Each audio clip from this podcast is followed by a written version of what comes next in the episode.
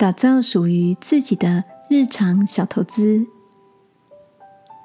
晚安，好好睡，让天父的爱与祝福陪你入睡。朋友，晚安。新的一年开始，你也为自己设立了新目标吗？前几天看到一篇朋友分享的文章，里面有一个观点，我觉得是个很好的提醒。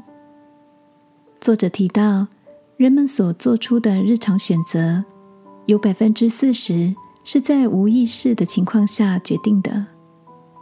举例来说，如果有某位驾驶经常发生交通事故，他或许会归咎于运气不好，却忽略了自己可能拥有开快车、不保持安全距离等不良的驾驶习惯。所以，打造出属于自己的好习惯，就像是一种日常投资。久而久之，就会为自己创造更多的附加价值。作者提到，他每天早晨起床后，固定做十分钟的伸展运动，在通勤或等待的空档，以阅读取代划手机。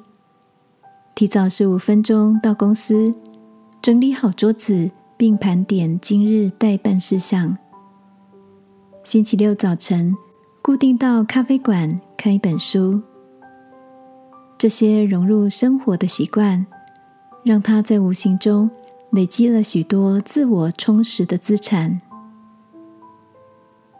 亲爱的，在你心中有没有什么目标是一直想达到，却还没有付诸行动的呢？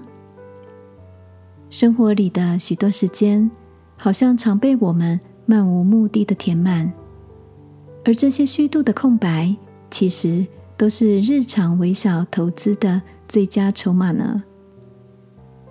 圣经里有句这样的鼓励：“你起初虽然微小，终究必胜发达。”今晚，让我陪你来到天父面前，求他保守我们，克服散漫的心态，用积极喜乐的心，打造属于自己的日常好习惯吧。亲爱的天父。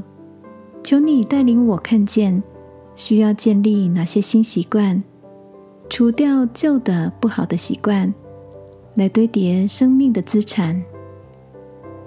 祷告，奉耶稣基督的名，阿门。晚安，好好睡。